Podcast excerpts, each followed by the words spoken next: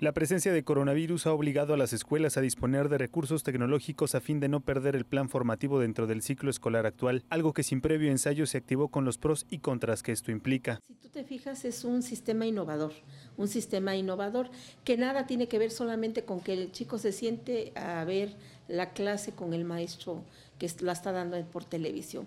Ese concepto se quedó muy atrás, de los años 60. Hoy, en, actualmente, en este siglo XXI, pues se tomó de la mano a la tecnología, se tomó muy de la mano a la tecnología.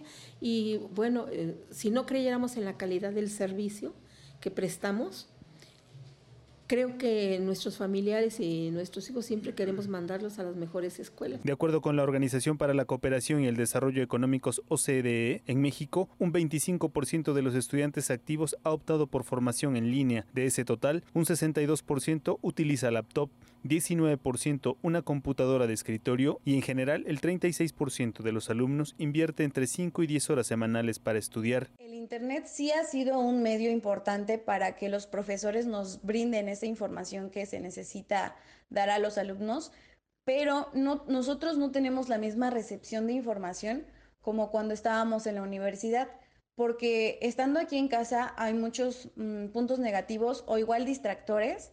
Por ejemplo, eh, algunos, nuestro internet falla y eso nos impide que nos podamos conectar a la clase y pues aprender. Eh, también tengo algunos otros compañeros que no tienen el medio para que se puedan conectar a las clases y pues eso les puede afectar en sus calificaciones. Las TICs, la utilización de las tecnologías de la información y la comunicación.